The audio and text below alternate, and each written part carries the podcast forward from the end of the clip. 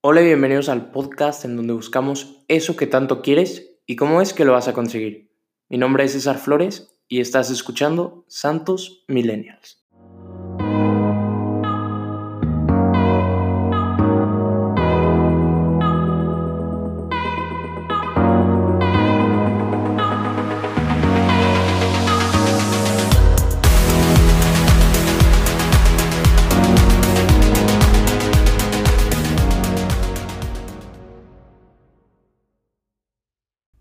Team, ¿cómo andan? Oigan, qué felicidad tenerlos aquí el día de hoy en este onceavo episodio en donde vamos a repasar un poquito de lo que hemos estado viviendo durante estos meses difíciles, estos meses raros y complicados con tantas cosas ocurriendo en el mundo actual. Así que vamos empezando. Si vamos repasando el año, creo que parece una película, ¿no? Primero empezamos con que sí iba a haber una guerra mundial 3, después nos pasamos a que la pandemia, de ahí nos pasamos un poquito a varios temas, que si los ovnis y que si las abejas asesinas y no sé qué. Total, el año ha estado de locos, pero esta vez quiero repasar un tema muy reciente que creo que ya todos estamos conscientes de que ocurrió y todos estamos viendo cómo va desarrollándose este caso y a lo que me refiero es al asesinato de un afroamericano por el nombre de George Floyd. Se los voy a resumir rapidito así por si no se enteraron. En mayo 25, un hombre por el nombre de George Floyd en la ciudad de Minneapolis fue a comprar cigarrillos a una tienda y al darle un billete de 20 dólares, el encargado de la tienda pues lo denunció a la policía porque este billete era falso. Así que al acusarlo llegan los policías por él y uno de los policías procede a arrestarlo y detenerlo en el piso mientras deja su rodilla sobre el cuello del hombre y por ocho minutos se está ahogando gritando que no puede respirar hasta morir. Si es que viste este video, te quiero hacer una pregunta. Y si es que no lo viste, quiero que pienses en una injusticia que hayas presenciado en tu vida. ¿Ya lo tienes? Va. La pregunta es así. ¿Cómo te sentiste al ver el video? ¿O cómo te sentiste al presenciar una injusticia? ¿Te sentiste enojado? ¿Te sentiste triste? ¿Cómo te sentiste? Yo les platico que en lo personal, al ver ese video como que me dio asco me dio asco ver a una persona con tanto enojo creerse tan poderoso como para poder quitarle la vida a alguien que no podía ni defenderse.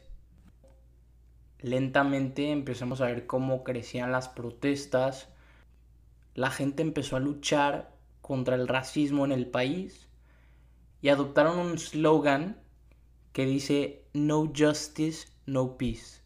No hay justicia, no hay paz. Y se me hace un poco curioso porque viéndolo de una manera paradójica, un evento que fue llevado con injusticia, lo que hizo fue llevar a otro a hacer exactamente lo mismo de diferente manera. Es decir, un asesinato llevó a unas protestas que empezaron a dejar un caos por todas las ciudades, dejaron a mucha gente sin empleo, destruyeron edificios y afectaron una ciudad entera. Así que si lo vemos de un punto de vista más abierto, fuera de la injusticia que ocurrió con ese asesinato, que obviamente es algo malísimo, pero pues podemos ver cómo nos afecta a nosotros. Hay un dicho que dice que la gente herida hiere.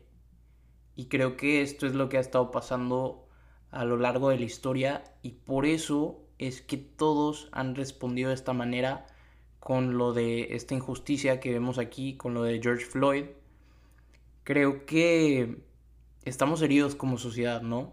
Somos un espejo de las injusticias que hay a lo fuera y pues tenemos que aprender a sanar esas heridas para dejar de transmitirlas a los demás. Y antes de decirles los pasos para sanar estas heridas, les quiero dar otro ejemplo que se me hace un ejemplo mandado del cielo. Esta persona es extraordinaria. No hay, no hay otra palabra para describirlo. Y esta persona se llama Botham, Botham Jean, quien en la corte perdonó a la asesina de su hermano. Y les voy a poner el video en mi Instagram a ver si se animan a verlo. Pero básicamente la historia es que una policía entró a su depa pensando que era su departamento, cuando en realidad era el del vecino, y pensando que alguien se había metido, pues disparó y lamentablemente mató al hermano de esta persona. Y en YouTube podemos ver el video en donde en la corte él mismo le dice a la chava, yo te perdono de todo, mi hermano te perdona de todo, no te deseo más que amor. O sea, wow, wow. ¿Saben lo que requiere tener la capacidad de enfrentar a alguien que te hizo tanto daño y recibirla no con odio, pero con amor? Y el episodio pasado les platiqué un poquito exactamente sobre el amor. Y creo que es algo que falta mucho en el mundo de hoy en día. ¿Por qué es que todos respondemos con odio cuando en realidad lo que hace falta es amor? Tenemos una rabia que queremos transmitir que si nuestro conocimiento fue transmitida a nosotros y nosotros la estamos sacando como si esta fuera a resolver los problemas. No estoy de acuerdo con la injusticia que ocurrió en el caso de George Floyd.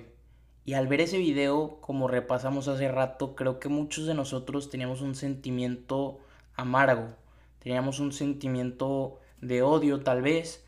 Y este es el ejemplo de cómo una herida se transmite y así la vamos sacando y va siendo un ciclo que no tiene fin. Las experiencias dolorosas que desarrollamos a lo largo de nuestra vida conforman nuestras heridas emocionales. A estas les podemos decir traición, humillación, desconfianza, abandono o injusticia. Hoy les traigo tres pasos que podemos utilizar para así sanar estas heridas y evitar transmitirlas a los demás. Empezamos con el paso número uno. El paso número uno dice que tenemos que aceptar nuestras heridas y creo que es algo muy básico porque pues al aceptar que estamos heridos le abrimos la puerta a una posibilidad de sanación. Número dos es sé más compasivo.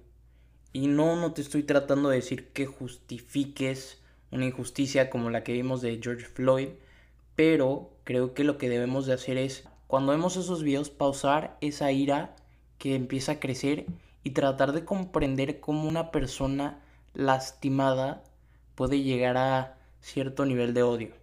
Y cuando reconozcamos esto, lograremos ver a las personas por lo que son y por lo que han vivido, no por su color de piel. Y por último, tenemos el paso número 3. Trabaja el perdón. Una de las mejores formas para dejar algo atrás es perdonar, tanto al otro como a nosotros mismos. Y este acto es algo que puede ser súper mega difícil para algunos.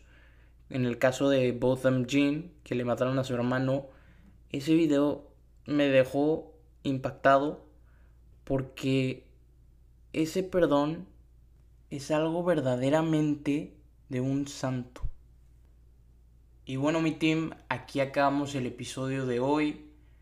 Los dejo con una reflexión final que es que estamos viviendo unos momentos históricos en donde el mundo está tratando de dividirse para así lograr sus objetivos, cuando en realidad creo que la respuesta está en unirnos.